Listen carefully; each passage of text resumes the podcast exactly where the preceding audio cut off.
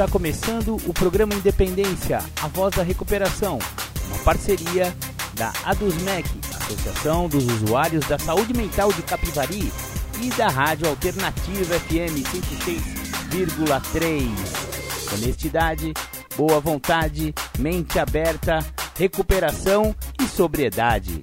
Com vocês, Marco Melo.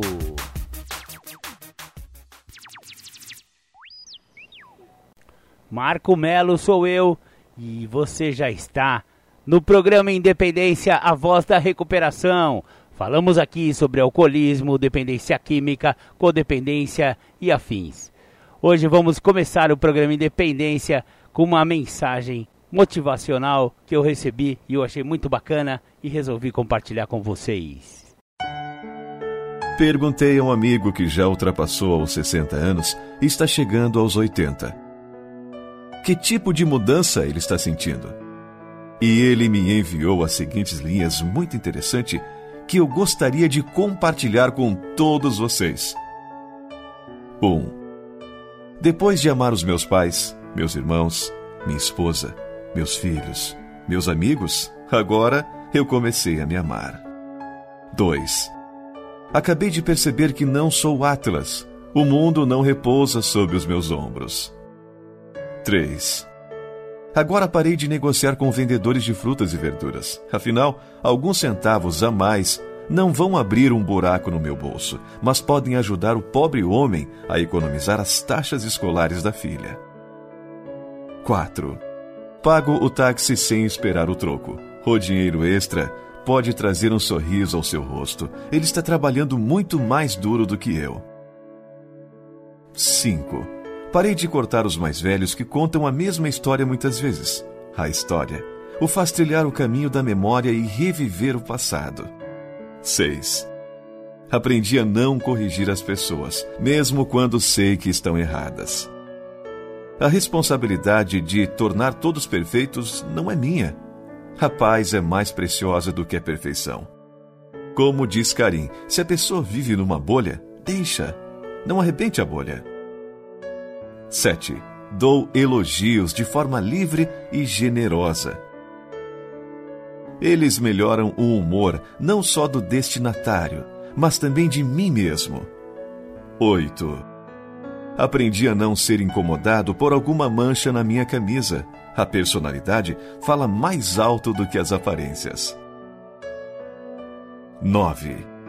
Eu fico longe de pessoas que não me valorizam. Eles podem não saber o meu valor mas eu sei. 10. Fico calmo quando alguém faz política suja para ficar à minha frente na corrida dos ratos. Afinal, não sou um rato e também não estou em nenhuma corrida. 11. Estou aprendendo a não ter vergonha das minhas emoções. São minhas emoções que me tornam humano. 12. Aprendi que é melhor abandonar o ego do que romper um relacionamento. Meu ego vai me manter distante, enquanto com relacionamentos eu nunca estarei sozinho. 13. Aprendi a viver cada dia como se fosse o último. Afinal, pode ser o último. E por fim, 14. Estou fazendo o que me deixa feliz, pois sou o único responsável pela minha felicidade e devo isso a mim mesmo.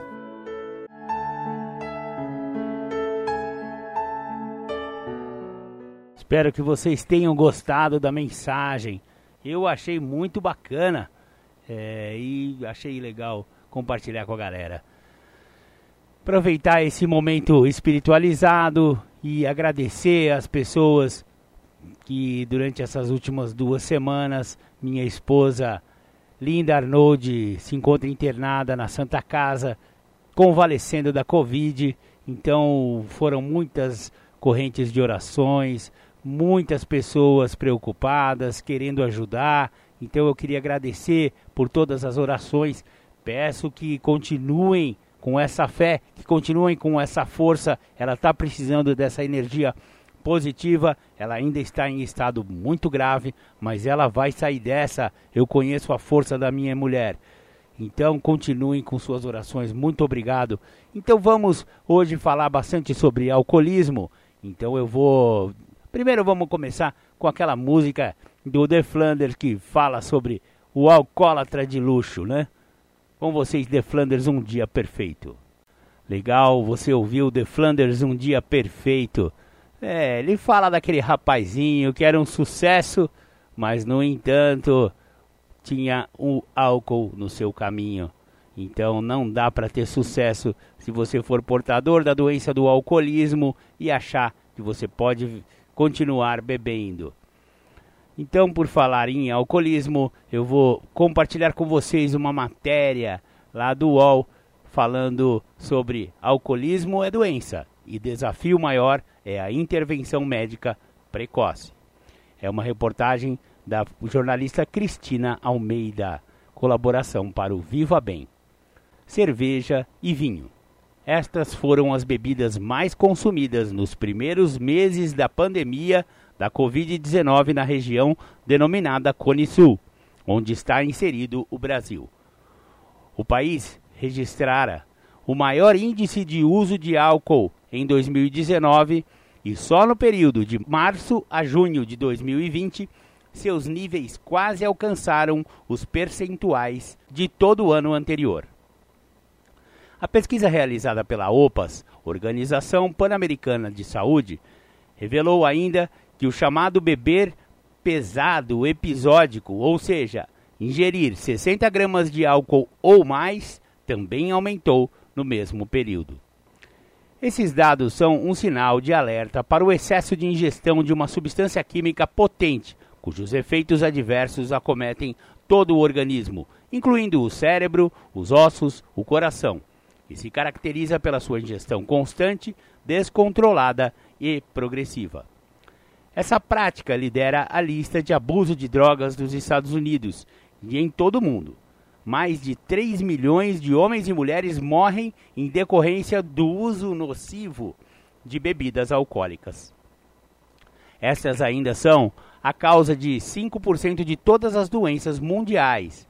Os dados são da OMS, Organização Mundial da Saúde.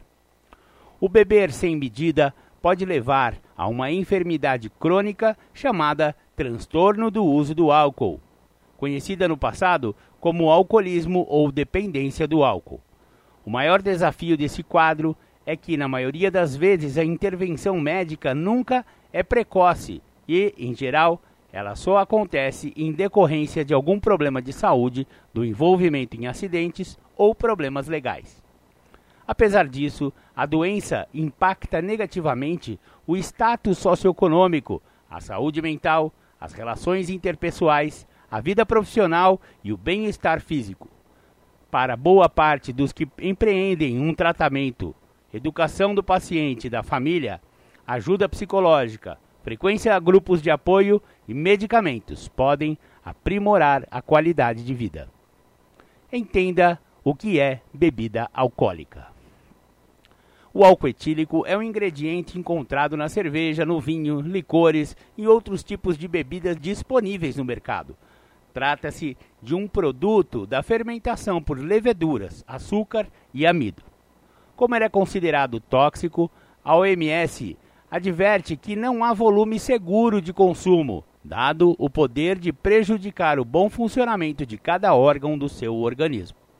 Definido como um depressor do sistema nervoso central, o álcool é rapidamente absorvido pelo estômago e pelo intestino por meio da corrente sanguínea. A sua metabolização se dá no fígado, que tem capacidade moderada de processar grandes quantidades da bebida. Assim, a intensidade dos efeitos no corpo corresponde à quantidade ingerida. Como sei que estou sendo moderado? Um copo comum de bebida contém 14 gramas de álcool, o que equivale a uma latinha de cerveja de 350 ml ou uma taça de 150 ml de vinho. O beber moderado corresponde a uma porção para mulheres e até duas para os homens ao dia. E não há um tipo de bebida melhor do que a outra. O que importa é a quantidade de álcool consumida. O que caracteriza o beber de forma exagerada? A prática pode levar à intoxicação por álcool, o que é o mesmo que ficar embriagado ou bêbado. Isso é, trata-se do resultado do consumo excessivo do álcool. Quem bebe dessa forma geralmente apresenta os seguintes padrões de comportamento: beber em bingue ou beber pesado episódico. Trata-se de um padrão que tem sido cada vez mais comum, especialmente entre jovens, que se caracteriza pelo beber 5 ou mais doses de bebidas alcoólicas em homens, 4 ou mais doses em mulheres, em uma mesma ocasião e no período de duas horas. Beber pesado. No grupo masculino representa a ingestão de 15 doses ou mais por semana, e entre as mulheres a quantidade é de 8 porções por semana. Quais são os danos que o álcool pode causar? As consequências nocivas do mau uso da substância podem ocorrer a curto e longo prazos. As situações a seguir descritas consideram indivíduos com tolerância normal à bebida. Pessoas que naturalmente têm maior tolerância precisarão de doses cada vez maiores para terem o mesmo efeito. Confira. Efeitos de curto prazo: uma ou duas unidades de álcool, aumento da frequência cardíaca, dilatação dos vasos sanguíneos e aquela leve sensação de relaxamento, euforia e prazer. 4 a 6 unidades. Cérebro e sistema nervoso central são afetados. A capacidade de julgamento e de tomar decisões fica reduzida e a pessoa se torna mais imprudente e desinibida. Reflexos e coordenação sofrem alterações. 8 a 10 unidades. A perda de reflexos piora, a fala fica arrastada e a visão é alterada. O fígado perde a capacidade de metabolizar álcool, aumentando as chances de ressaca. 10 a 12 unidades. Todos os sintomas descritos serão ainda mais fortes e haverá sonolência, o que aumenta o risco para acidentes. Níveis tóxicos do álcool levam à desidratação e à ressaca, com sobrecarga para o sistema digestivo, náuseas e vômitos podem aparecer.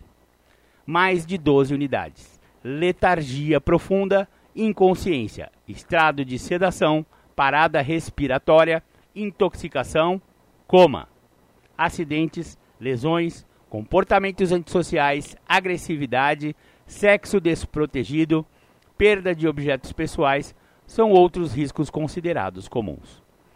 Efeitos a longo prazo: doenças cardiovasculares, como AVC, hipertensão arterial, doenças do fígado, aumento da gordura local, esteatose, por exemplo, pancreatite, câncer de boca, fígado, pescoço e cabeça, mama e intestino, depressão, demência, infertilidade, disfunções sexuais, impotência, ejaculação precoce. Exceder-se nas bebidas significa que sou um alcoolista?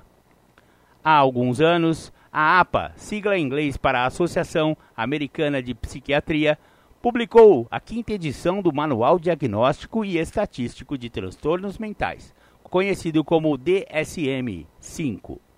A partir de então, o abuso e a dependência do álcool, também conhecidos como alcoolismo, foram classificados em uma única categoria, denominada transtornos do uso do álcool.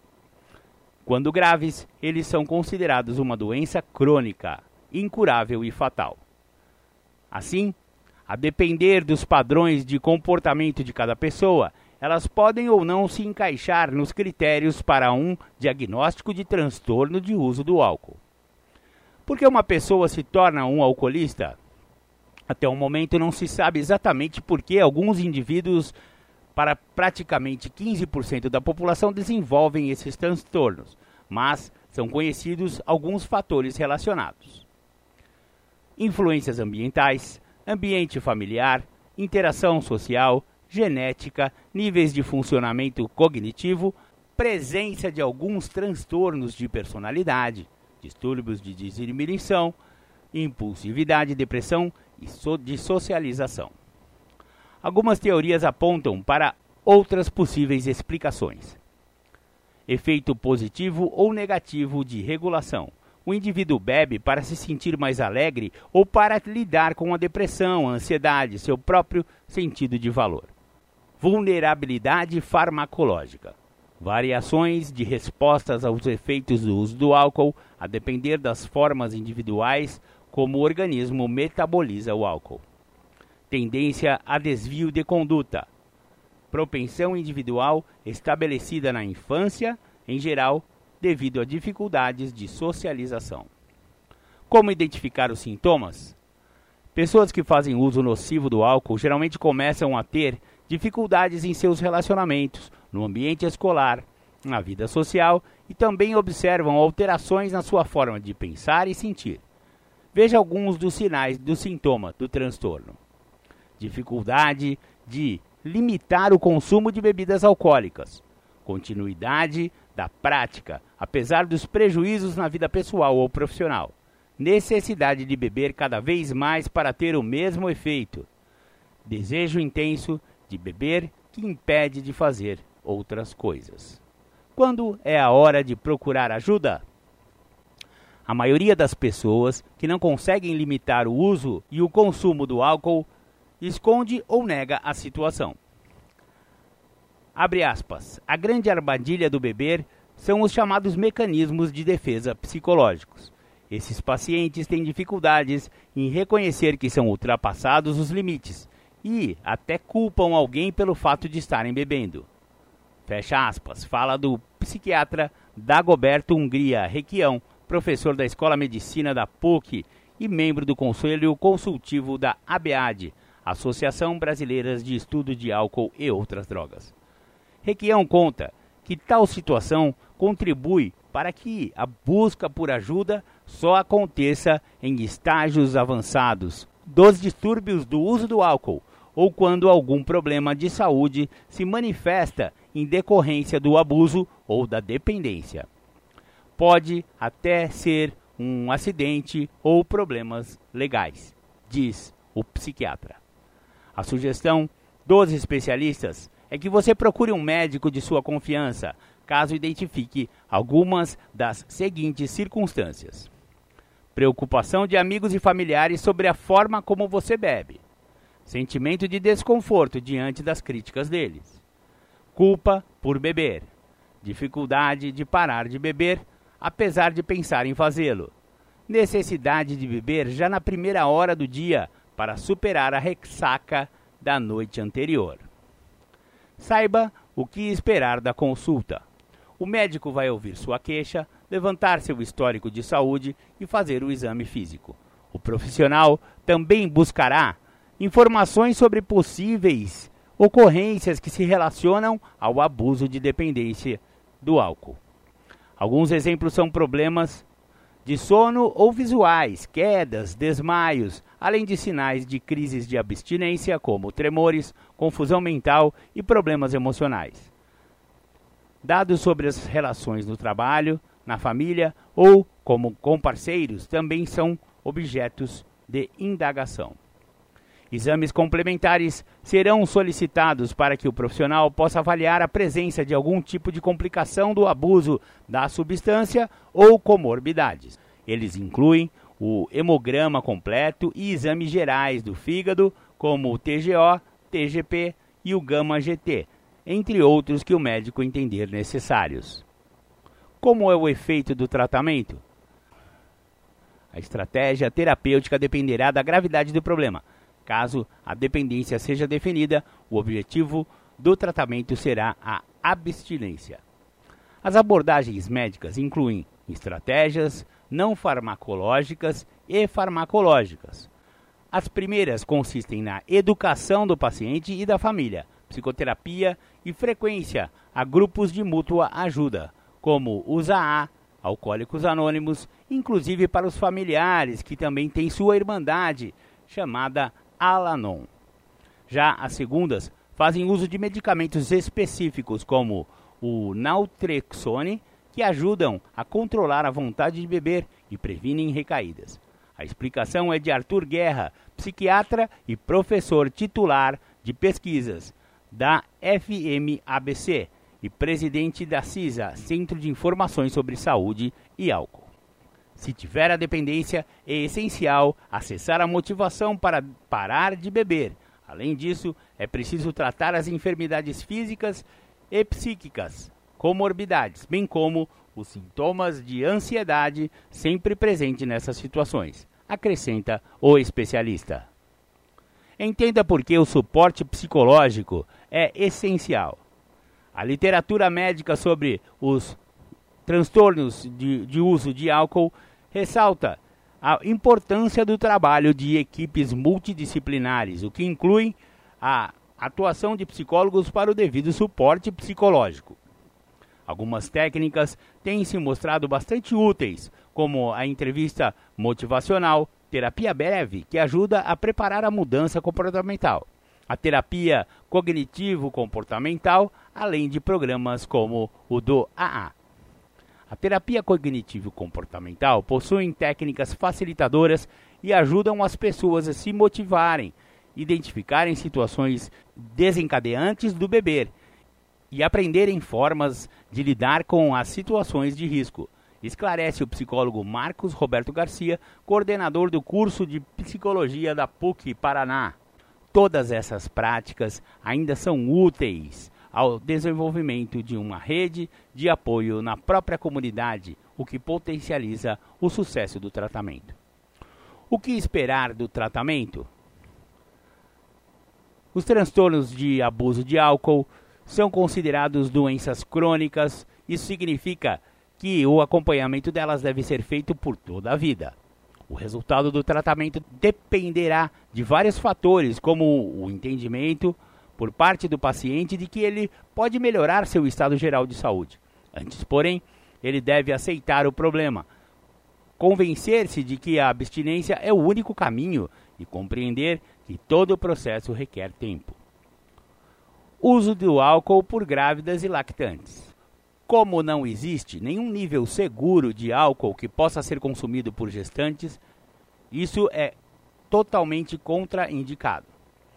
Os prejuízos para o feto se relacionam a doenças como a SAF, Síndrome Alcoólica Fetal, que levam a deformações faciais e problemas no sistema nervoso central, além de distúrbios de fala, atenção e problemas cognitivos. Uma advertência dos especialistas é que mulheres em idade reprodutiva devem evitar o beber em Bing para reduzir a chance de uma gravidez indesejada, além da possível exposição do feto ao álcool. Como as bebidas alcoólicas podem passar pelo leite materno, mesmo quantidades moderadas, podem ser prejudiciais ao bebê, afetando não só sua segurança, como o desenvolvimento, crescimento e até padrões de sono. Uso do álcool por menores. Apesar da proibição legal de venda de bebidas alcoólicas para menores de idade, há evidências de que até adolescentes de 12 anos têm acesso a elas. Contudo, os estudos científicos revelam que tal quadro aumenta o risco para acidentes, além das chances de dependência alcoólica no futuro, especialmente quando comparado a dos jovens que começaram a beber aos 21 anos, idade em que o consumo é liberado nos Estados Unidos. Somam-se a isso outros prejuízos como queda do aproveitamento escolar, comportamentos sexuais de risco, além de suicídio e homicídio. Os dados são do CDC, Centers of Disease Control and Prevention. Onde procurar ajuda? Toda a rede do SUS, Sistema Único de Saúde, por meio dos CAPs, Centro de Atenção Psicossocial, e das UBS, Unidades Básicas de Saúde, oferece atendimento para enfermidades relacionadas à saúde mental e em cidades com mais de 70 mil habitantes existem áreas especializadas em álcool e drogas, que são os CAPS-ADs. Em São Paulo, por exemplo, a Prefeitura esclarece que a política de atendimento é promover o acesso aos serviços de suas unidades. Por isso, não é necessário agendamento prévio nem encaminhamento. O grupo de apoio de Alcoólicos Anônimos tem promovido encontros online. Para participar, basta entrar nas salas de reuniões do site aa.org.br. Muito bem, muito bem. Esse foi então uma maravilhosa reportagem do UOL no, na, na, da página Viva Bem, né? Uma reportagem da, da Cristina Almeida, minha colega jornalista. Parabéns, Cristina. Excelente matéria. Eu gostaria só de acrescentar que Alcoólicos Anônimos é o método mais eficaz para o tratamento do alcoolismo. E em todas as cidades, praticamente, do Brasil tem um grupo de AA, e se não tiver na cidade, tem na região. Então, aqui em Capivari, nós temos um grupo forte de AA que, que está apto a receber alcoólicos. Claro que o AA não substitui o médico, obviamente, que todas essas recomendações dadas aqui na reportagem também sejam é, combinadas né, com o tratamento do AA. Continua no seu médico, continua indo no CAPS, mas conheça a sala de alcoólicos anônimos. Legal, legal. Então, já que estamos falando tanto de álcool, vamos ouvir a, a, a música bem humorada do The Flanders, que fala sobre pinga, a Mardita. Muito bacana, você ouviu aí The Flanders, a Mardita. Uma música bem humorada, falando de um problema realmente sério chamado alcoolismo. Aliás, o programa Independência de hoje está muito voltado para essa problemática do alcoolismo. Estamos disponibilizando algumas reportagens muito aprofundadas, de fôlego, sobre a questão do alcoolismo. Agora eu vou disponibilizar para vocês uma matéria da Bruna Alves, minha colega jornalista, que fala sobre deixar de beber traz benefícios para o corpo. Conheça nove deles. Então, se você anda bebendo aí, mesmo que você não seja alcoólico, ou alcoolista, ou alcoólatra, do jeito que você preferir, mesmo que você não seja, você seja o tal do bebedor social, né? Se é que isso existe, eu tenho cá minhas dúvidas. Mas saiba que mesmo para você, o álcool também está prejudicando seu organismo, sua cognição e seu espírito. Então, o programa Independência acredita muito que a, a ausência de álcool no organismo da pessoa é sempre uma boa coisa. É sempre legal o cara não beber, independente se ele sabe beber ou não.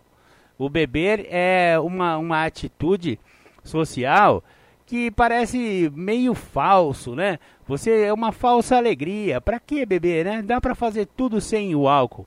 Então, vamos para a reportagem, os nove segredos, né? As nove coisas que melhoram quando você para de beber. Não é segredo para ninguém que o consumo excessivo de álcool diariamente faz mal para o organismo, saúde mental e até para os relacionamentos interpessoais. Os chamados etilistas colhem uma série de malefícios para o corpo.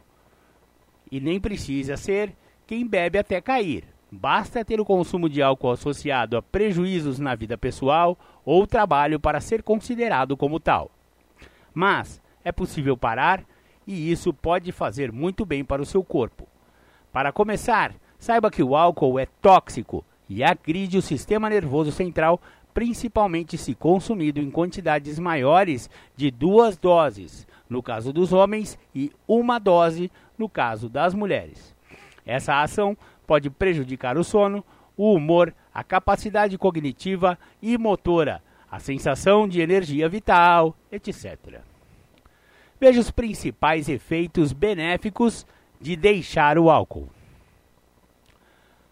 1. Um, gordura no fígado tende a regredir. O fígado, como já se sabe, é um dos órgãos mais afetados pelo excesso de álcool no organismo. Quando a pessoa para de beber, os níveis de acúmulo de gordura no fígado tendem a regredir, e dependendo do caso, o fígado pode se recuperar e voltar a funcionar normalmente, porque ele possui uma grande capacidade de regeneração. No entanto, se a pessoa já tiver uma cirrose, por exemplo, não haverá regressão do quadro. E se for preciso fazer um transplante, é necessário que o paciente esteja livre do álcool. 2. O coração agradece. O excesso de peso é um dos fatores de risco para doenças cardiovasculares, infarto, AVC e diabetes. Logo, quem deixou a bebida reduz o risco de ter essas doenças, bem como insuficiência cardíaca e miocardite, inflamação das células do músculo do coração. Outro benefício é a diminuição de arritmias cardíacas. Além disso, em casos de pacientes hipertensos, há uma tendência de redu redução da pressão arterial. 3. O risco de mais doenças diminui. O álcool modula o sistema imune, diminuindo a capacidade de defesa frente a infecções. Então, parando de beber, provavelmente você não terá mais infecções tão facilmente. Inclusive, o, o bebedor ele tem mais, mais chance de pegar o vírus da Covid. Além disso, há fortes associações de que a bebida aumenta o risco de câncer de boca, esôfago, intestino grosso e reto. Portanto, interromper o uso do álcool diminui o risco desses cânceres. Aqui também vale mencionar que o uso crônico do álcool causa pancreatite, que é uma inflamação no pâncreas causada principalmente por alcoolismo e tabagismo. Com a suspensão do álcool, antes de a doença chegar a um estágio irreversível, o pâncreas também pode voltar a funcionar normalmente, na maioria dos casos. 4. Pele sem manchas. O uso do álcool deixa a pele seca e escamosa, o que facilita o aparecimento de rugas e, e linhas finas. Isso é uma doença causa o envelhecimento precoce e também tem efeito inflamatório e vasodilatador, que é percebido na pele como vermelhidão, fissuras e inchaço. Entretanto, em uma semana de abstinência, a qualidade da pele melhora visivelmente. Além disso, a resposta do corpo para problemas como rosácea e pele desidratada é otimizada, deixando o rosto mais bonito, jovem e macio. 5. Falta de vitaminas não será mais um problema. É comum que bebedores tenham um déficit de vitaminas no corpo, especialmente as do complexo B, já que o álcool prejudica a absorção. O mesmo acontece com as proteínas, por isso também é comum haver graves problemas de desnutrição. Logo, tirando o elemento agressivo, o organismo volta a absorver as vitaminas. Mas aqui vale destacar que quando há uma lesão irreversível que causou algum tipo de gastrite ou que inflamou muito a mucosa, não é possível recuperar esse depósito de vitaminas. Nesses casos, é preciso repor continuamente. 6. Sensibilidade recuperada. Pessoas que bebem tendem a perder a sensibilidade nos pés, mãos e em outras partes do corpo. Esse quadro chama-se neuropatia e refere-se a doenças ou problemas dos nervos. Após deixar a bebida, a sensibilidade pode ser recuperada novamente. 7. Perda de peso. Junto com o excesso de álcool, algumas pessoas têm o hábito de ingerir alimentos calóricos, como fritura, os tiragostos dos bares. E quando param de beber, acabam reduzindo essa ingestão e perdem peso. Sem contar que o álcool é muito calórico, o que facilita o acúmulo de gordura no abdômen. Portanto, parar de beber pode fazer com que você volte ao peso adequado. 8. Melhora no sono. Embora o álcool ajude a adormecer, ele piora a qualidade de, e o descanso na sua noite. Isso porque ele desorganiza as atividades elétricas cerebral responsável pelas diferentes fases do sono. Então, se você eliminou o álcool da sua vida, saiba que seu sono será bem mais profundo e reparador de agora em diante. 9 e último, mais disposição. Com a saúde em dia, não haverá mais falta de disposição para fazer atividades rotineiras, exercícios físicos e várias outras coisas que até então não se conseguia mais fazer. Procure ajuda especializada. Quando o consumo é frequente e excessivo ao longo do tempo, muitas pessoas podem até desenvolver sintomas de abstinência ao cessar a ingestão de álcool abruptamente. Existem diferentes graus de abstinência alcoólica. alguns leves, que podem causar pequenos tremores ou irritabilidade, dores de cabeça, e outros mais graves, que causam reações como delírios, alucinações ou até mesmo convulsões. Por isso é preciso ter cuidado. Se você quer parar de beber, não faça nada sem a ajuda de um profissional, pois há relatos de pacientes que até morreram de abstinência alcoólica. Em seguida, após este processo, o cérebro tende a começar a funcionar normalmente. É neste momento que o paciente deve focar no tratamento de longo prazo e na prevenção de recaídas. Essa é a fase da readaptação do cérebro sem a droga. Após a abstinência, a maioria das pessoas apresenta a chamada disforia tardia, que dura um a três meses. Nessa fase, o sistema de recompensa da pessoa ainda não está funcionando corretamente. Por consequência, ela tem dificuldade de perceber prazeres e apresenta vários sintomas depressivos.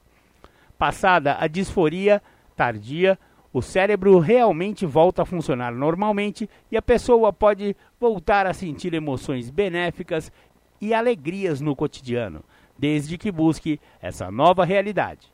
Ocorre, portanto, uma mudança de perspectiva e aos poucos a pessoa vai tentando voltar ao que era antes da bebida. Mas fique atento, é nessa fase que costuma haver as recaídas. Nem sempre a dependência acaba, às vezes ela muda. De acordo com os especialistas, na verdade, uma dependência química não desaparece, é comum as pessoas trocarem o álcool por outras coisas, por exemplo, passar a consumir açúcar em excesso, jogos, compulsão por sexo, tabagismo, entre outros. Isso acontece porque o sistema de recompensa cerebral tem dois neurotransmissores principais, a serotonina e a dopamina. A serotonina é o hormônio do bem-estar e a dopamina é o hormônio neurotransmissor da recompensa. Nos casos de dependência química, como o etilismo, que é o vício em álcool, ou o tabagismo. A droga se liga na dopamina e por isso há a sensação de recompensa no cérebro. Por isso é comum as pessoas trocarem a sensação de bem-estar que tinham com determinada dependência por outra. O problema é o desequilíbrio. Nessas horas, especialistas recomendam que a troca seja feita por algo saudável e prazeroso. A corrida, a caminhada, a prática de esportes, por exemplo, é uma ótima atividade que substitui com regularidade o alcoolismo. Muito bem, muito bem. Fontes Frederico Garcia, psiquiatra, professor do Departamento de Saúde Mental da UFMG, Universidade Federal de Minas Gerais. Victor Baghelli de Carvalho, psiquiatra do Instituto de Psiquiatria do Hospital das Clínicas da USP Marcelo Ferraz Sampaio, cardiologista, Simone Regis Perales, médica cirurgiã do aparelho digestivo e transplante hepático no Hospital das Clínicas da Unicamp. Henrique Carvalho Rocha, gastroenterologista, hepatologista do Hospital das Clínicas da Universidade Mater Dei. Fernanda Seabra, dermatologista. Andresa Heimberger, Soares, endocrinologista. Muito bem, você vê que a, essa reportagem trouxe nove né, benefícios da pessoa que para de beber. E você vê que o álcool realmente causa um grande estrago nas pessoas que também não são dependentes do álcool. As tais das pessoas é, bebedores sociais também são muito prejudicadas com a ingestão regular do álcool. E a melhor coisa que ela pode fazer é seguir essas, essas dicas aqui dadas pela reportagem e parar com esse negócio de beber e vai para casa, Padilha. Muito bem, muito bem. Agora teríamos um intervalinho e logo logo voltaremos.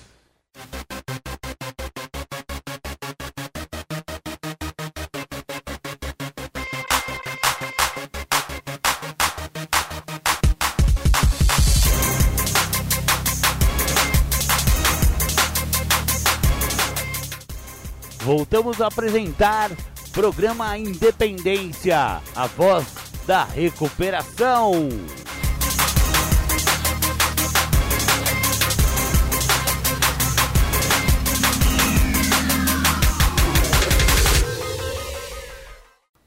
Bacana, bacana. Após os nossos apoios culturais, voltamos com o programa Independência, aquele programa que fala sobre alcoolismo, dependência química, codependência, comorbidades advindas dessas dependências. E também é, trazemos muitas matérias científicas, artigos e informações a respeito dessas doenças que acometem nossa sociedade. Bacana, bacana, você. É, hoje teremos três temáticas com o Julião, logo mais. Agora eu vou é, disponibilizar para vocês uma, uma matéria muito interessante, que é uma coisa que acontece muito na nossa, na nossa sociedade, que é misturar remédio com álcool. É, o cara não para de beber para tomar remédio, viu, mamãe? É, dona Maria. Não adianta você imaginar que é o, o Júnior não tá bebendo porque ele tá tomando antibiótico. Não, não. Ele toma, bebe escondido e toma um antibiótico. E toma ah, do, um remédio para dor de cabeça. Enfim, ele toma o que tiver que tomar. Porque a pessoa que bebe não tem muita responsabilidade com seu próprio corpo. Porque se ela tivesse, ela não beberia. Então, eu achei interessante porque essa, essa notícia traz algumas algumas informações de que, que essa, essa, essa interação medicamentosa de álcool e remédio. Então vamos lá. Sexto, a folia geralmente está associada ao consumo excessivo de álcool, mas se você está tomando algum remédio, é bom ficar atento. E não precisam ser só medicamentos de uso contínuo. Os utilizados para tratar hipertensão, diabetes, problemas cardíacos, depressão ou mesmo infecções. Até um simples analgésico para combater aquela dor de cabeça chata, combinado com a bebida alcoólica em excesso, pode inibir ou aumentar o efeito e colocar sua saúde em risco. Por ser solúvel, o álcool acessa rapidamente a corrente sanguínea e passa por vários órgãos do corpo, afetando principalmente o fígado. Os medicamentos, que são divididos por classes, como antibióticos, anti-inflamatórios e antidepressivos, por exemplo, quando chegam ao organismo, são transformados em outras moléculas que atuam no combate diagnóstico.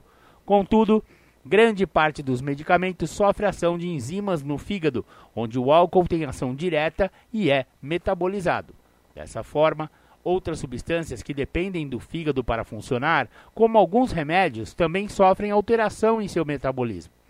Isso pode resultar em reações adversas e aumentar a chance de hepatite aguda por sobrecarregar o órgão.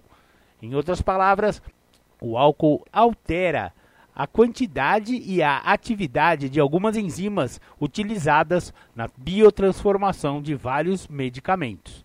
De acordo com Patrícia Moriel, professora da Faculdade de Ciências Farmacêuticas da Unicamp, 17% dos remédios podem causar danos ao serem consumidos com álcool em excesso.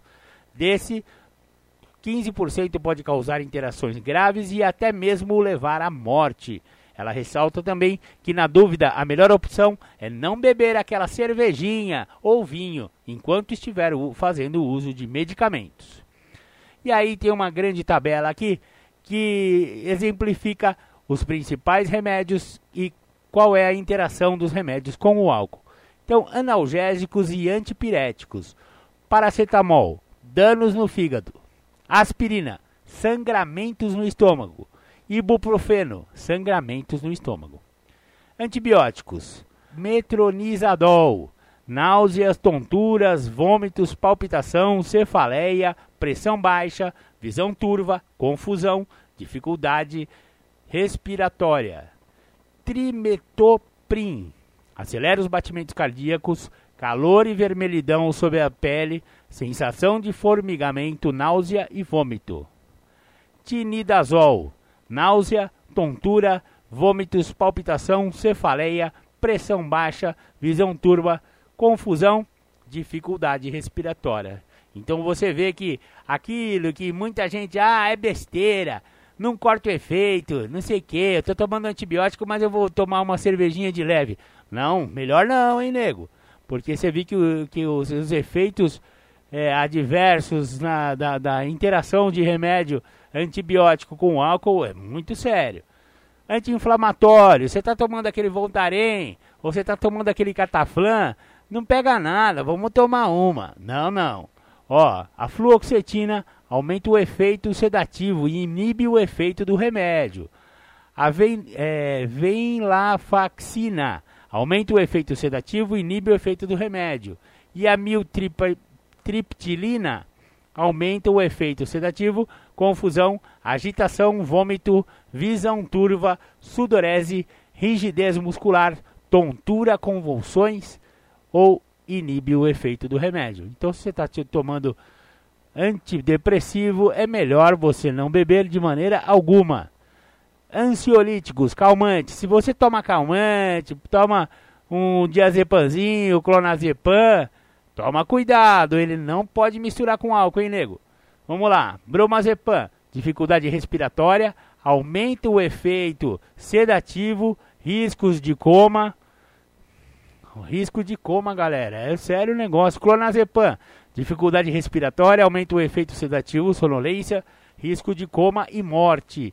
E o diazepam, dificuldade respiratória, aumenta o efeito sedativo, sonolência, risco de coma e morte. Então, ansiolítico e álcool é mortal negada. Inibidores de apetite. Ah, sei, sabe, aquele gordinho, aquela gordinha é, parecido comigo. Eu tenho aqui com um abdômen um pouquinho maior e tal. E toma um inibidor de apetite. E também continua na balada. Olha o perigo. Aumento da frequência cardíaca, dor no peito, alterações da pressão arterial, tontura, sonolência, depressão, dificuldades de concentração. Se você é diabético, passe longe do álcool, meu amigo, porque os medicamentos para diabetes, a insulina, por exemplo, dá um aumento ou diminuição de açúcar no sangue e inibe o efeito do remédio. Então, diabéticos não podem beber, principalmente se estiver tomando insulina. Anticonvulsionantes e antiepiléticos. Fenobarbital, dificuldade respiratória, inibe o efeito do remédio, tontura, intoxicação. Fenitolina, toxicidade, perda de controle das convulsões e o, o ácido valpórico aumenta o efeito sedativo. Antihipertensivos. Se você é hipertenso e toma remédio para pressão, olha só o que acontece com o álcool: dor de cabeça, tontura, desmaios, alterações no pulso, alterações na frequência cardíaca, desmaios, é, também é perigoso quem toma remédio de pressão continuar bebendo. E para quem toma remédio de colesterol alto, danos no fígado e sangramentos do estômago. É isso aí. Você vê que é muito importante você tomar cuidado se você toma remédio, se você é um doente crônico, não beba, porque você pode ir para o saco e ir lá para a cidade do pé junto o metabolismo do álcool. Após ingerido, o álcool é transportado pelo sangue para todos os tecidos que contêm água, sendo que suas maiores concentrações encontram-se no cérebro, no fígado, no coração, nos rins e nos músculos. Cerca de 90% a 95% do álcool que ingerimos é metabolizado no fígado por enzimas especiais. Essas enzimas dividem o álcool em várias substâncias, como o é, acetaldeído e o ácido acético. Depois ele é eliminado pela urina e 5% por meio da respiração, transpiração e salivação. Quais as consequências da interação entre o álcool e os psicotrópicos? Tanto o álcool como os remédios psiquiátricos chamados de drogas psicotrópicas atuam no sistema nervoso central cerebral.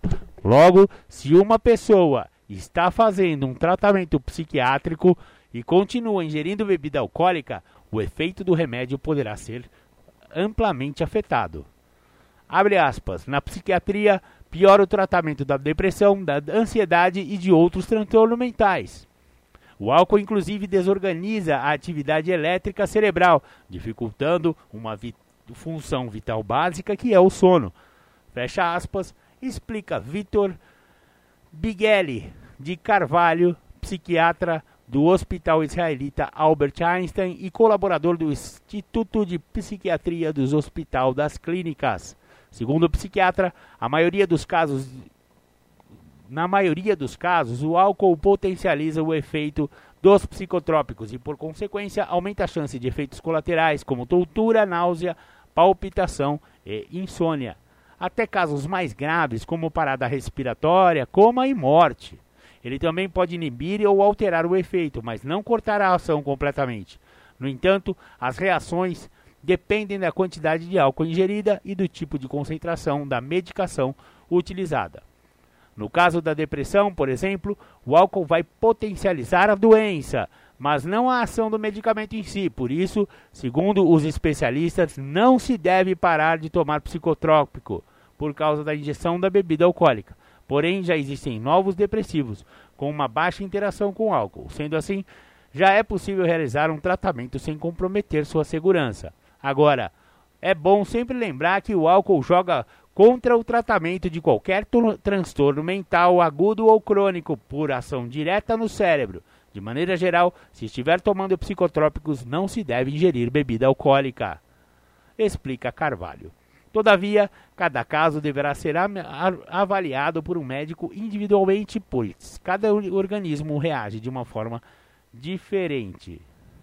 Uma pesquisa realizada no, em abril do ano passado pelo Conselho Federal de Farmácia apontou a automedicação um hábito comum a 77% dos brasileiros.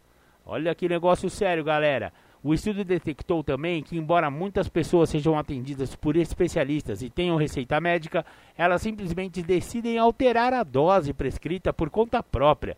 Esse comportamento foi relatado pela maioria dos entrevistados. Além disso, familiares e amigos vizinhos também foram citados como influenciadores na escolha da maioria dos medicamentos. E os outros tipos de remédio? Há uma interferência no organismo, porque o álcool é uma substância tóxica e, em geral, misturar remédios com bebidas não faz bem e pode haver interações. Essa combinação pode aumentar os efeitos colaterais da medicação, diminuir o efeito ou ainda alterar distribuição no corpo. Porém, o resultado vai depender da concentração e do tipo de medicamento.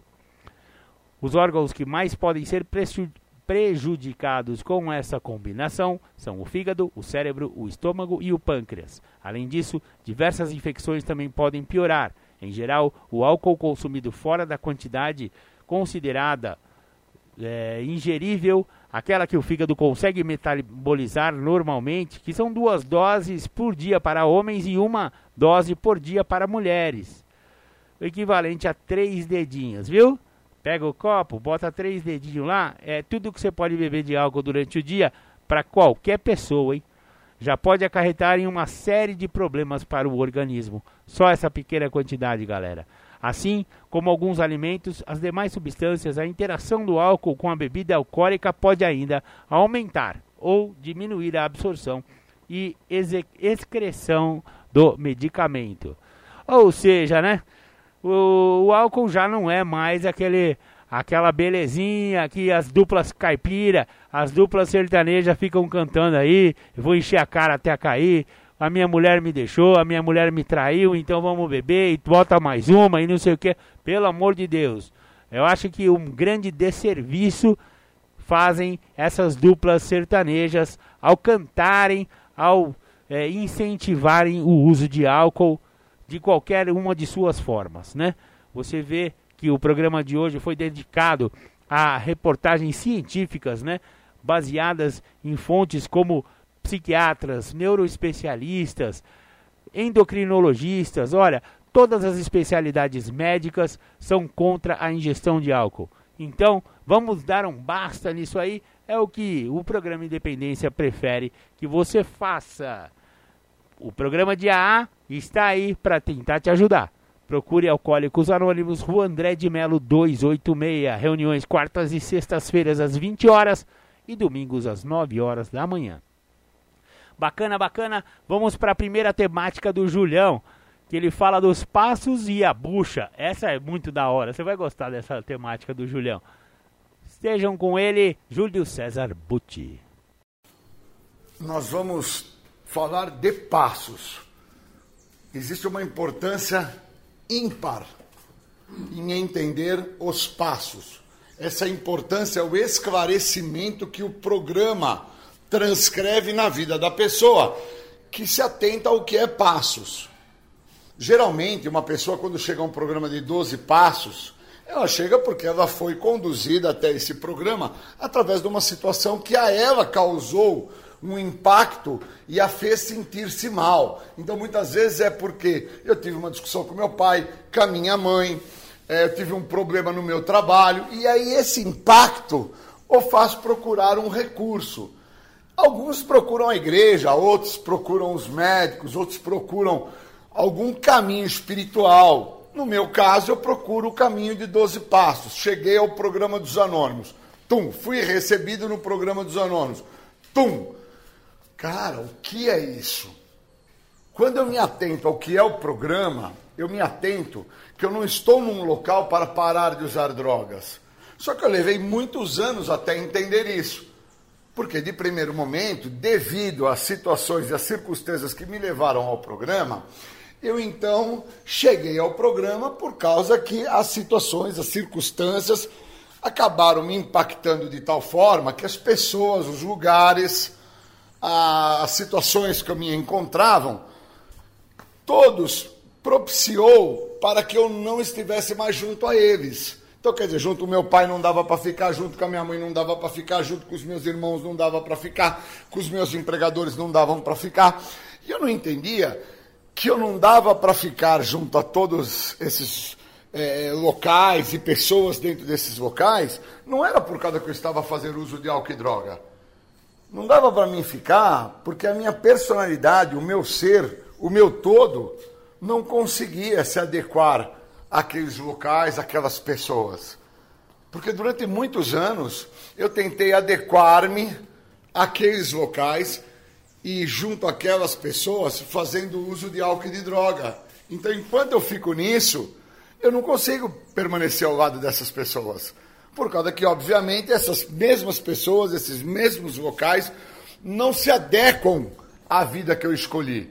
E a vida que eu escolhi, quando eu estou dentro do programa, eu entendo que é uma vida com base de adicção. Um porquê sem ter um porquê. Então, o cara, quando entende que ele é adicto e reconhece que ele é escravo de algo e que esse algo nem precisa de forma é, ser transcrito na ideia de álcool e drogas. Muitas vezes o quadro da adicção está dentro da maneira de agir da pessoa e que depois vai resultar numa busca desenfreada de compulsão e obsessão por algo que a ela traz um prazer. Se o comer me faz tanto prazer assim, eu vou ficar obeso a ponto de explodir. Se o roubar me satisfaz tanto, eu vou, obviamente, me tornar um grande marginal. E no meu caso, Júlio foi o químico, foi o álcool e a droga. Então eu acabo a viver por compulsão e obsessão através do uso de álcool e de droga de forma muito intensa.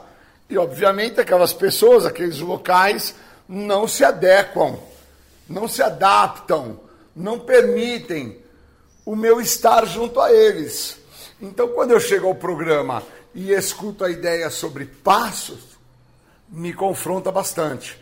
Porque o que é passos para um cara que chegou ao programa totalmente louco, trazido através do uso de álcool e de droga? O que é passo? O que significa passos? E aí eu começo a entender que os passos, eles são a direção. Eles fazem o que de certa maneira eu não consigo fazer, que é ter uma direção dentro da situação ou da circunstância que eu me encontro quando eu estou dentro da minha adicção, que no meu caso foi o uso de álcool e droga. Então, com álcool e droga eu não consegui ter direção nenhuma. Ao contrário, eu fico meio que cachorro correndo atrás do rabo, rodando em círculo, de uma forma compulsiva e obsessiva, não consigo sair desse quadro.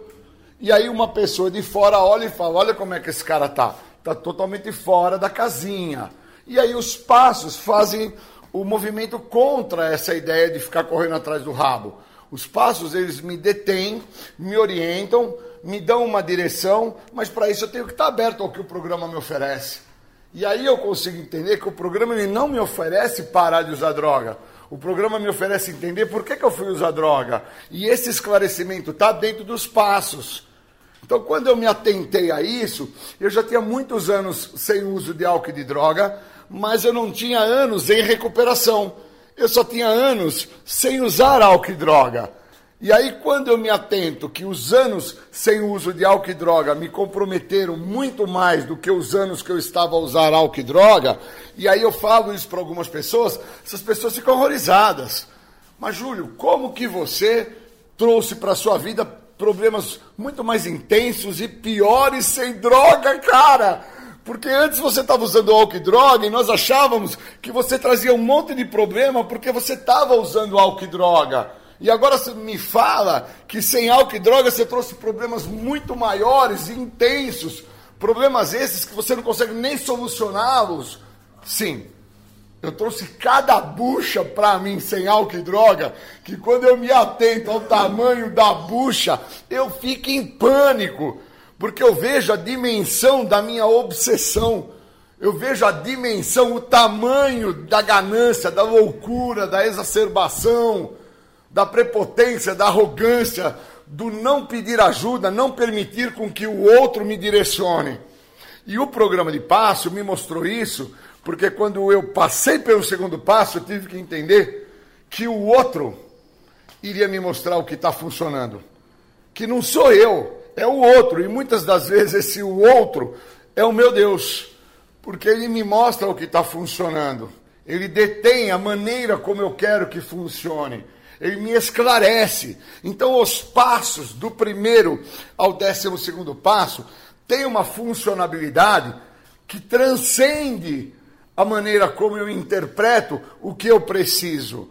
Porque muitas das vezes eu acreditava que o que eu precisava era parar de cheirar pó, parar de tomar picada, parar de fumar crack, parar de beber e eu ia ter uma vida épica, maravilhosa. E não é eu precisava parar com o uso de uma substância psicoativa alteradora de humor, substância essa que me tirava do eixo, me fazia ficar correndo igual cachorro atrás do rabo. Eu precisava tirar esse uso para que eu pudesse entender quem que eu sou.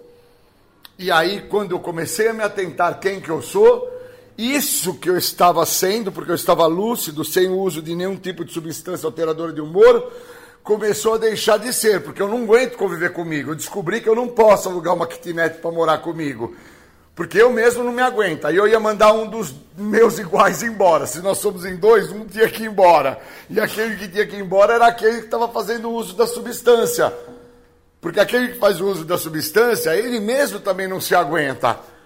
E aí ele precisa de uma escolha. E essa escolha está dentro do que o programa me oferece. Por isso que é tão difícil para uma pessoa tomar contato de quem ele é quando ele está usando álcool e droga.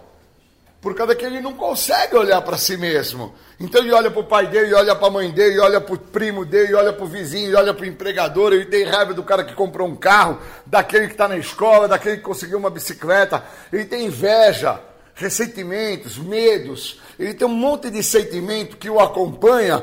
E obviamente ele não tem contato com quem ele é, está sobre o efeito da substância psicoativa. O efeito da substância não deixa com que ele olhe quem ele é. Isso daí me arrebentou, isso daí me comprometeu muito, me fez ficar realmente é, dentro do que o programa fala, que uma vez que eu esteja sem uso da substância, eu vou ter contato, que é com a primeira pessoa do singular. E aí, a hora que eu tive o contato com a primeira pessoa do singular, o eu, eu falei: Meu Deus do céu, eu não aguento esse cara eu preciso me libertar desse cara. Porque esse cara, ele não vai dar fruto. Ele é uma erva daninha. Ele mata qualquer coisa que ele tiver ao lado dele. Ele é igual pé de bucha. Meu padrinho falava que no quintal onde ele morava tinha um pé de bucha ao lado de um limoeiro. E esse pé de bucha subia pelo muro e se enroscava no limoeiro e matou o limoeiro, matou toda a possibilidade que poderia ter ali de se fazer uma limonada. Porque o pé de bucha ele vai se enrolando e ele vai trazendo aquela bucha, porque é uma bucha, né? Vamos pensar bem. O pé de bucha é uma bucha, até para tirar ele é um problema, para cortar aquilo que o pé de bucha produz é um problema. E eu, adicto, sou uma bucha. Aonde eu me encosto, aonde eu me enrosco, eu causo problema, eu causo transtorno. As pessoas que se permitem deixar com que eu fique perto, elas estão fadadas a terem problemas maiores. E aí, quando meu pai e minha mãe, de certa forma, escolheu com que eu não tivesse mais ali, eles encontraram um meio, uma maneira muito fácil a eles, que foi pedir socorro para outras pessoas, para deter a bucha que assim eu era dentro de casa. E aí envolve as questões de internações, as questões psiquiátricas, as questões que de forma socioeconômica são resolvidas através de uma condição financeira que o meu pai trazia com ele. Mas não resolvia o grande problema que era a bucha que eu era. E quem tem que resolver essa bucha? O programa. Quem tem que deixar com que o programa trabalhe nessa bucha? A primeira pessoa do singular. O que, que a primeira pessoa do singular não quer? Olhar para si mesmo e aí o programa vem e faz esse trabalho com maestria. Me mostra através do outro quem eu sou. Porque quando o outro está a partilhar, quando o outro está a falar, quando o outro está a se mostrar quem ele é, eu consigo me identificar. E na hora que eu me identifico, não me importa se o outro é gay, se o outro é preto, se o outro é branco. Por isso que a Irmandade é sensacional de Narcóticos Anônimos e Alcoólicos Anônimos porque ela não está preocupada na tua condição socioeconômica, na cor da sua pele, nas suas escolhas sexuais, o que você fez ou deixou de fazer no seu passado. Só interessa a ela o que você quer fazer para o seu problema. E quando eu me atento a essa fala que a literatura traz dentro das tradições, eu me atento que o problema que eu trago comigo é muito maior. É tão maior que o pé de bucha que eu sou, aonde eu me encosto, eu mato. Então, se eu me encosto numa garota, eu mato a possibilidade dela ser feliz. Se eu me encosto no meu pai, eu mato a possibilidade dele produzir. Se eu me encosto aonde for, eu tenho uma tendência, porque sou portador de uma doença tendenciosa dentro da minha egocentricidade, de querer que as coisas aconteçam e que o resultado seja da minha maneira, na minha velocidade, dentro daquilo que eu acho que é certo. E enquanto eu não me atento a isso, eu não vejo a bucha que eu sou. E eu preciso deter esse pé de bucha. E a única coisa que detém esse pé de bucha é os passos. E aí no sexto passo diz, por que, que você está pedindo, Júlio, alguma coisa, se você não está preparado para isso? Você vai estar tá pedindo um problema. E aí quando eu me atento que o maior problema que eu pedi foi parar de usar droga, porque uma vez que eu paro de usar droga, eu tive que olhar para a primeira pessoa do singular, e a hora que eu olhei para mim, eu fiquei horrorizado. Entendendo quem que eu tinha sido durante toda uma trajetória de 20 anos consecutivos todos os dias a usar álcool e droga, sempre esperando um resultado diferente, totalmente louco, maluco, insano, como fala na literatura, porque não tinha resultado diferente. Ao contrário, tinha sempre o mesmo resultado: bucha. Sempre bucha. Não vinha margarida, não vinha crisântemos, não vinha rosas, só vinha bucha. E aí o programa veio para cortar o pé de bucha. O programa vem e trabalha contra o pé de bucha. E a maneira que esse programa vem para deter o pé de bucha já começa por não deixar com que a bucha faça suas próprias vontades. Ou eu vivo o que o programa me oferece para deter o pé de bucha que eu sou e compreendo quando eu estou sendo uma bucha e entendo que tudo e todos a qual se permitiu com que essa bucha tivesse próximo eles faliram emocionalmente, faliram financeiramente, faliram socialmente. Os mesmos trouxeram para suas vidas tristezas e angústias que eles não mereciam. Os mesmos construíram isso por parte, muitas das vezes, de querer resolver o problema do pé de bucha.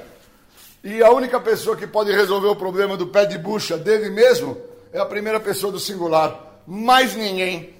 Ou eu me adequo e me adapto ao que o programa me oferece, ou eu vivo o que os passos trazem para mim, ou então o meu pé de bucha vai se alimentando da possibilidade da frustração, da angústia, do desespero, da amargura, e com isso eu vou adubar o pé de bucha e o pé de bucha cada vez mais vai ficar forte. E em todas as possibilidades que esse pé de bucha puder se enrolar, ele assim vai se enrolar. E o programa não vai funcionar. Então, quando eu me atento a quem eu sou dentro do que os passos me oferecem e interpreto que ou eu vivo os passos, ou então eu estou a alimentar cada vez mais a possibilidade da doença permanecer e perpetuar dentro da bucha que eu sou, ou então eu não sei mais o que o programa tem a me ajudar. Então, quando eu me atento, leio, acordo cedo, foco na meditação, entendo que a meditação deixa claro que fecha-se uma porta e abre-se outra, que sozinho eu estou mal acompanhado, que eu preciso do outro, que eu não posso agir da minha maneira, na minha maneira de pensar, mas que eu posso pegar a sugestão, a ajuda do outro e que com isso eu vou decolar e vou viver uma vida épica. Quando eu me atento a isso, muda tudo na minha vida. E aí eu passo a ter um dia extremamente prazeroso, um dia extremamente feliz. Então hoje o dia vai ser muito bom, porque eu vou usar o que os passos têm a me oferecer.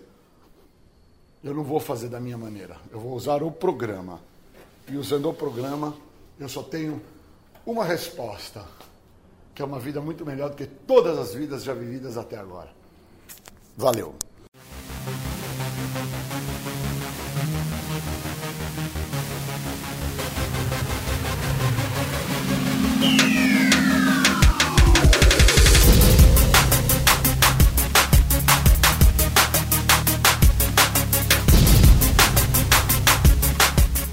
Você está ouvindo o programa Independência, a voz da recuperação. Para participar ou tirar suas dúvidas, ligue 3492 3717 ou então pelo WhatsApp 99650 1063. Legal! Esse foi Júlio César Butti falando sobre os passos e a bucha. Vamos ouvir um som de recuperação e já já a gente vê outra temática do Julião.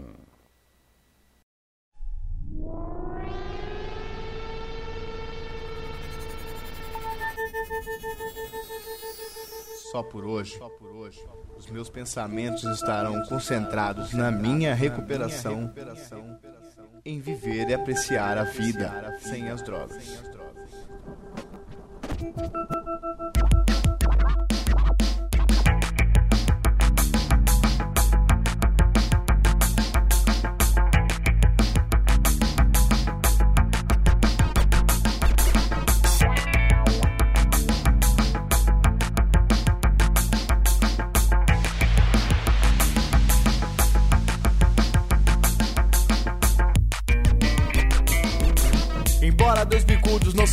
Diz o ditado. A dicção que nos uniu com o passado pesado. Não existia NA uns 15 anos atrás. Como fazia os malucos pra encontrar a paz? Em julho de 53 nasci o NA Com vários outros companheiros do AA Nos deram uma força, só estamos todos gratos. Quando penso nesse tempo fico todo arrepiado. Imagino só como é que era. Os malucos se terão de correr E partilhar o seu barulho, desespero, ódio e frustração. A consequência disso tudo tá até hoje no mundão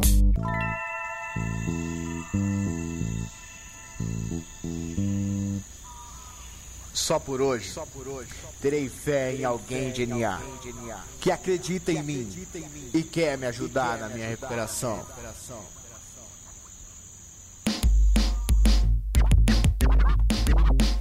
vida que eu levava não tinha nenhum valor. Só acabava com meu sonho de um dia ser doutor. Tudo se acabou por causa da minha ativa, o desespero dos meus pais. Amores da minha vida deixaram o passado, olharam o futuro.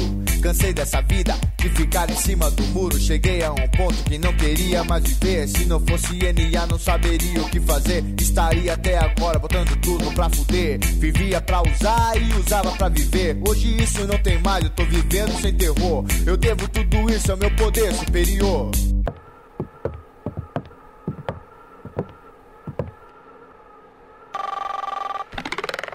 Só por hoje terei um programa e tentarei segui-lo o melhor que eu puder. Só não existe aquilo que não pode ser imaginado. Não tenho ressentimento, muito pelo contrário. Creio que do meu jeito nunca vai dar certo. Vou vivendo aqui agora, só por hoje, tá mais perto. Família ensina o que é melhor para você. Se você não acredita, então paga pra ver. A recuperação começa com a rendição. O programa é perfeito, disso não abro mão. NA abriu a porta pra mim. Só por essa chance agora eu quero e vou até o fim acontecer a tradição na cabeça, tudo pode acontecer, você, aconteça o que aconteça. Só por hoje, tentarei uma melhor perspectiva da minha vida através de IA.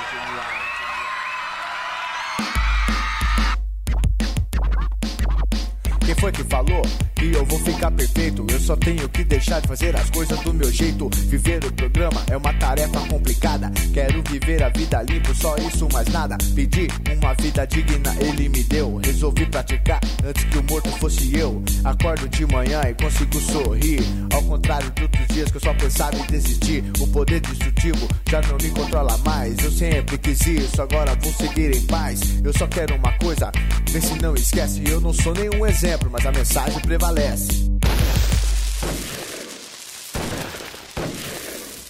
Só por hoje, não terei medo. Pensarei nos meus novos companheiros, pessoas que não estão usando drogas. e que encontraram uma nova maneira de viver. Enquanto eu seguir este caminho, não terei nada a temer.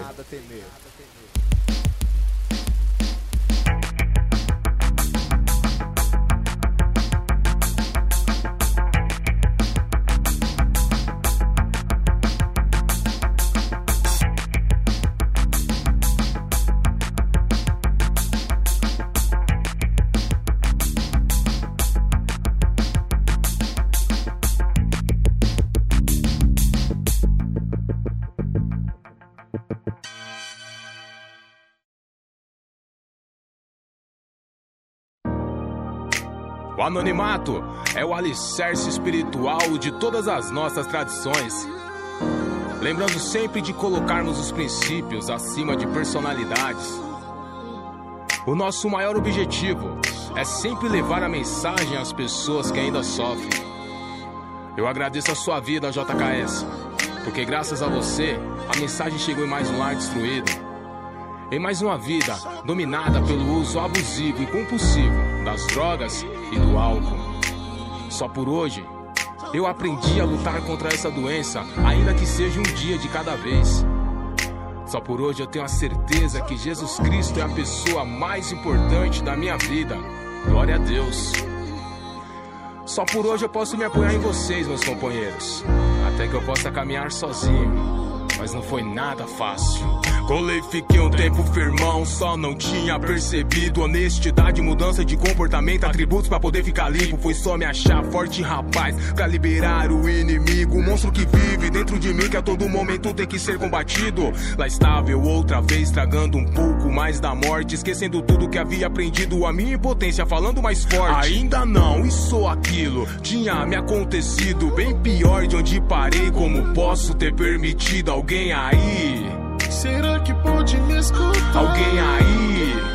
Por favor, vem me ajudar. Eu lá trancado, cercado com tendência suicida. O telefone toca, eles dizem que alguém da minha família manda subir. Me tirar daqui sozinho eu não consigo. Vou voltar pros companheiros só por hoje fica limpo. Que dor terrível, só agora percebo, não vale a pena. Progressivo, incontrolável, não tem cura essa doença. É hoje que vou te vou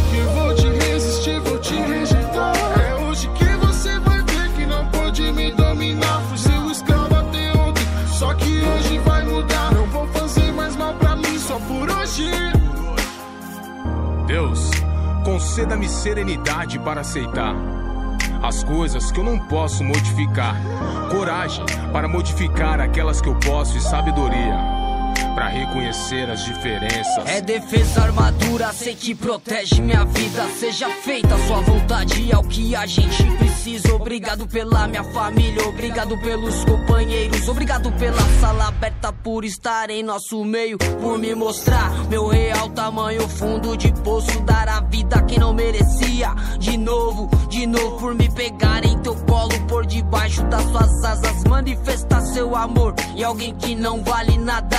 E foi dentro da sala que aprendi a ser tesoureiro. Mente aberta, honestidade, reconquistei o respeito. Os evites essenciais, pessoas, lugares e hábitos. O lance é não se preocupar com o futuro e nem se culpar pelo passado. É hoje que vou te resistir, vou te rejeitar. É hoje que você vai ver que não pode me dominar. Fui seu escravo até ontem, só por hoje vai mudar, não vou fazer mais mal pra mim. Só por hoje, só por hoje. É hoje que vou te resistir, vou te rejeitar. É hoje que você vai ver que não pode me dominar. Fui seu escravo até ontem, só que hoje vai mudar. Não vou fazer mais mal pra mim, só por hoje.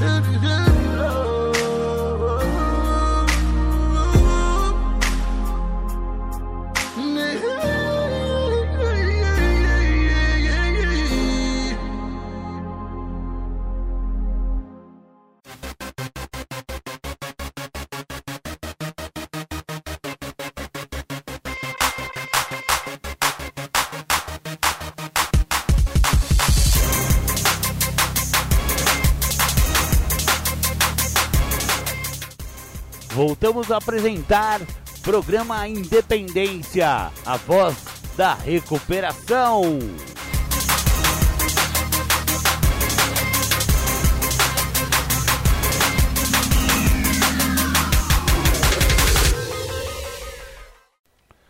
Legal, voltamos com o programa Independência. Você ouviu duas músicas de recuperação. O é reggae de NA, é um reggae meio rap e depois um rap mais rap mesmo. Não sabemos quem são os autores. Se alguém souber, pode mandar aqui no Zap Zap da Rádio Alternativa 996 50 1063, prefixo 19. Bacana, bacana. Agora vamos ter mais duas temáticas do companheiro Júlio César Butti. O Julião vai falar aceitando a aceitação e conheça-te. Com vocês então, Júlio César Butti. Vocês. A autoaceitação é a prática do programa de recuperação. No folheto Autoaceitação de Narcóticos Anônimos, determina que a prática dos passos causa a aceitação.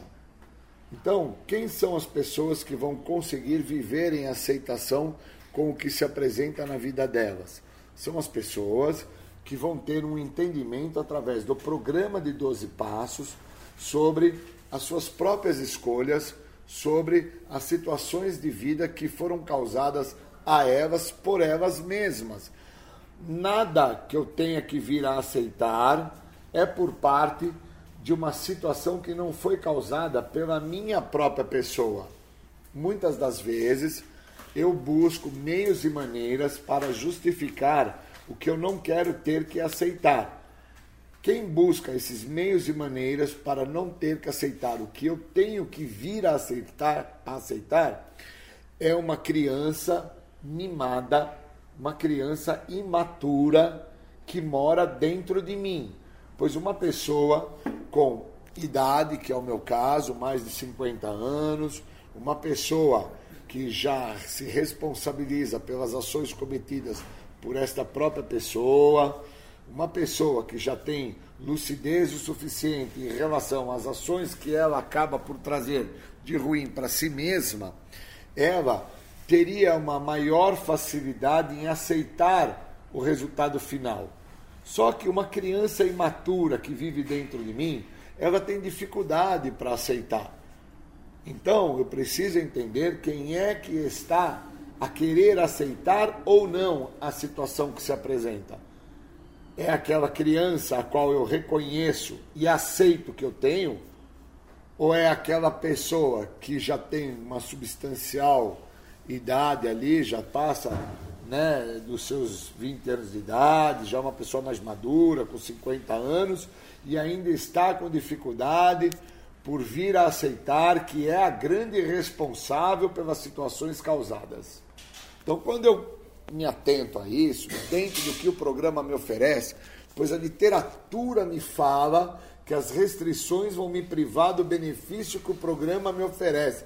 Qual é a restrição a qual eu me atento e consigo deixar clara? é que quando eu me restringo a aceitar, eu não estou a ver o que realmente eu preciso enxergar. Então eu não posso ficar me restringindo a não aceitar o que eu tenho que aceitar. E para isso eu preciso olhar. E olhar é que me dói. Porque o que é que me dói? O ser humano que eu me tornei, dentro da idade que eu trago, através das ações que eu acabo cometendo, que são sempre contra a primeira pessoa do singular, são sempre contra mim mesmo.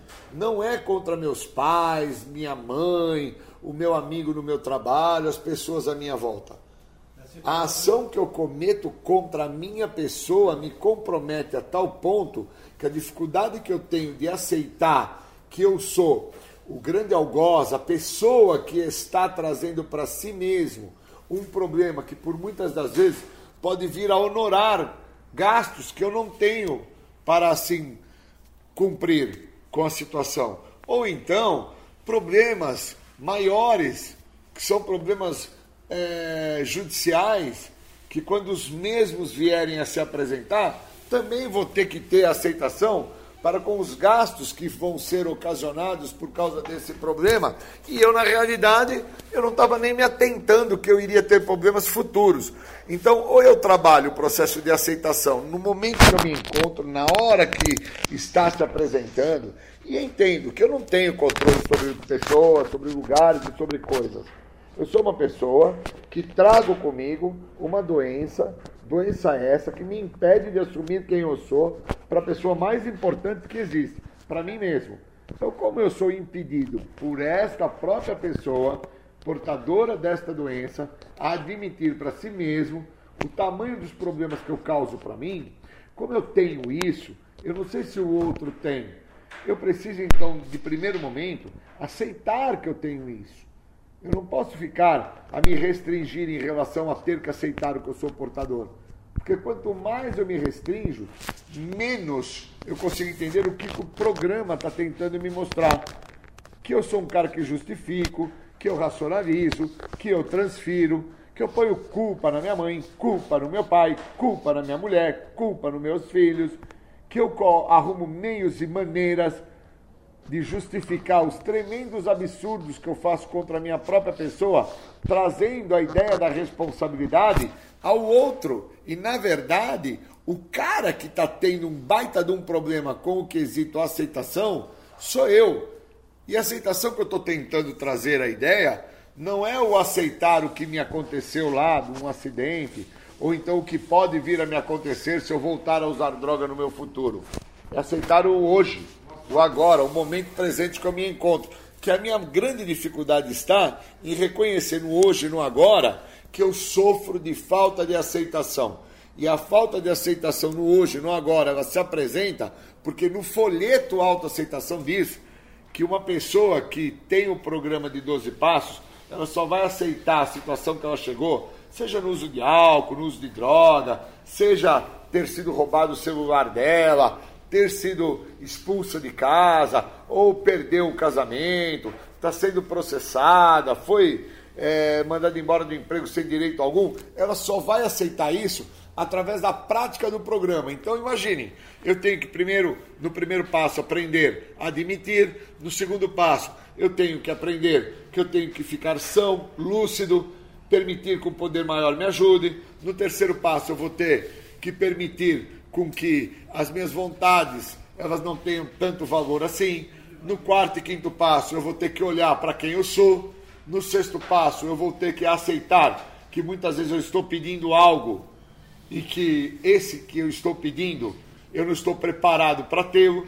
No sétimo passo, eu vou ter que vir a aceitar que a minha falta de humildade, no caso, a minha falta de responsabilidade, sobre quem eu sou me priva dos benefícios que esse programa tem a oferecer. E o benefício que esse programa me oferece é a libertação da doença. E para entender o que é a doença, eu tenho que me colocar na primeira pessoa do singular, e isso está no oitavo passo. Não adianta eu ficar fazendo uma lista, colocando outras pessoas a terem que ser reparadas. Eu tenho que reparar o que é que eu fiz de mal para a primeira pessoa do singular. Oitavo passo vai trabalhar isso. No nono passo, que é um passo que eu vou ter que aprender a aceitar, é que muitas das vezes eu vou estar a querer fazer uma reparação para uma pessoa que eu acredito que esta pessoa até lesou a minha pessoa, até me causou um mal, até me trouxe um infortúnio emocional, e eu vou ter que aceitar que para com que eu viva em paz, com o que eu sinto em relação ao encontrar com essa pessoa na casa de um familiar, num evento, onde seja, eu vou ter que fazer a reparação. Sendo que eu acredito que quem me deve a reparação é a pessoa. Sendo que eu acredito que quem tem que me procurar para pedir desculpa é o outro. E eu vou ter que aprender a aceitar que a primeira pessoa do singular é que tem que se libertar do sentimento, até mesmo que esse sentimento seja a ideia de que quem me deve uma desculpa é o outro. E aí o décimo passo vai fazer um trabalho profundo em mim vai me fazer de uma forma relâmpaga perceber quando eu estou ou não a aceitar no momento que eu me encontro, através do que o outro está me mostrando. E aí muitas das vezes é um, um cara na padaria, é um cara no pipoqueiro, no sorveteiro, que está me mostrando que eu não estou a aceitar nada, porque eu estou na fila para pegar o picolé, só que o cara que está na minha frente está de chinela havaiana, e eu que me entendo um cara melhor, por ter um tênis bom, por ter um carro bom, acredito que tenho que ter o picolé antes do cara do chinelo havaiana. E o décimo primeiro passo, quando ele chegar na minha vida, olha a importância do que fala no folheto autoaceitação, que a prática de autoaceitação é a vivência do programa no todo. O décimo primeiro passo vai falar na minha vida que aonde reside a verdadeira força para que eu venha aceitar a minha doença é no grupo, que é o elemento de maior força. E é dentro do grupo que eu tenho que trabalhar a autoaceitação para que eu tenha uma questão chamada equilíbrio emocional. E aonde que eu mostro que eu não aceito? Quando eu estou em desequilíbrio emocional, aonde? No grupo, cara. E que muitas vezes eu não interpreto que o, o estar dentro da minha casa com a minha mãe, meu pai, meu padrasto, minha irmã, meu tio, minha tia, é o grupo. E que muitas vezes eu não estou a aceitar aonde eu me encontro. E eu não estou no grupo anônimo eu nem estou no grupo das pessoas do esporte, eu estou dentro da minha casa, sofrendo de falta de aceitação e não entendendo que aquelas pessoas que estão lá, elas representam o grupo, que é onde reside a verdadeira força, que é onde eu tenho que trabalhar. O que me falta é equilíbrio emocional, a qual eu não aceito que o que eu quero é que as coisas aconteçam da minha maneira. E o décimo segundo passo que fala dentro do panfleto autoaceitação, que retrata a ideia que a prática para a autoaceitação é a vivência do programa de 12 passos.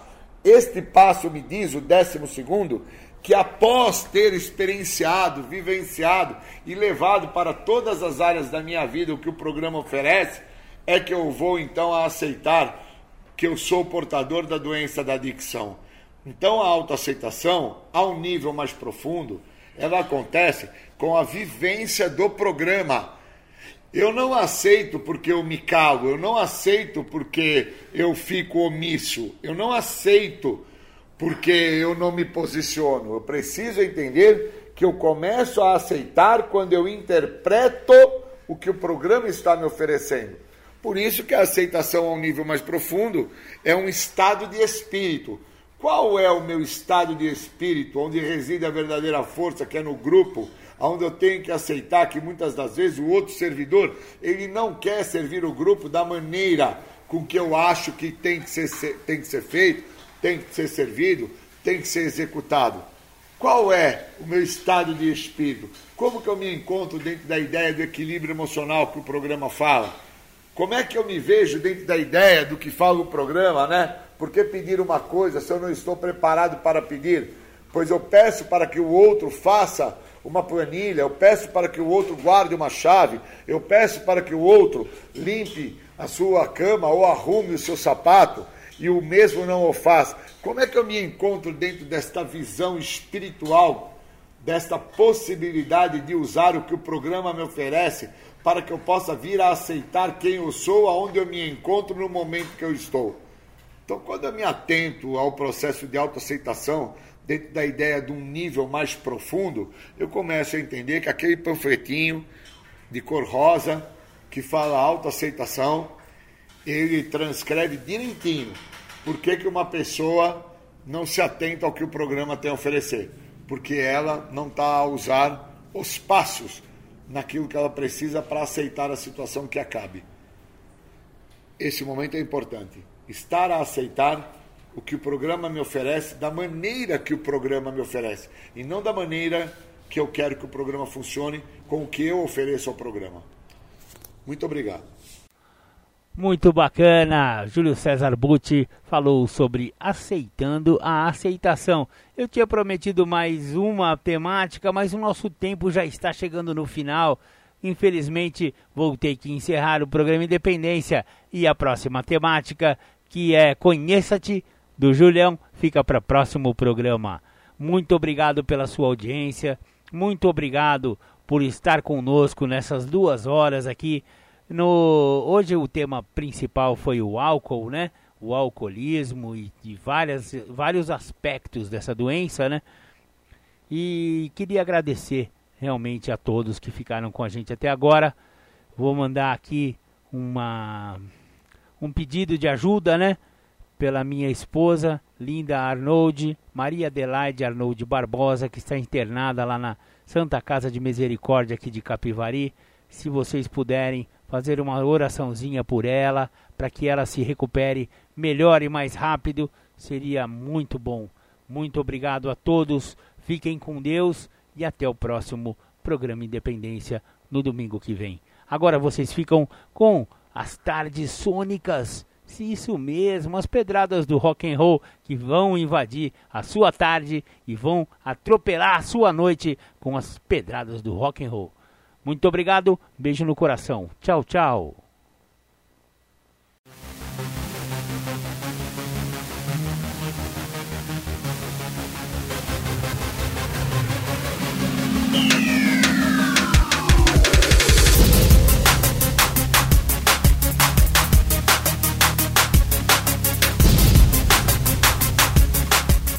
Você ouviu o programa Independência, a voz da recuperação, uma parceria da ADUSMEC, Associação dos Usuários da Saúde Mental de Capivari e da Rádio Alternativa 106,3.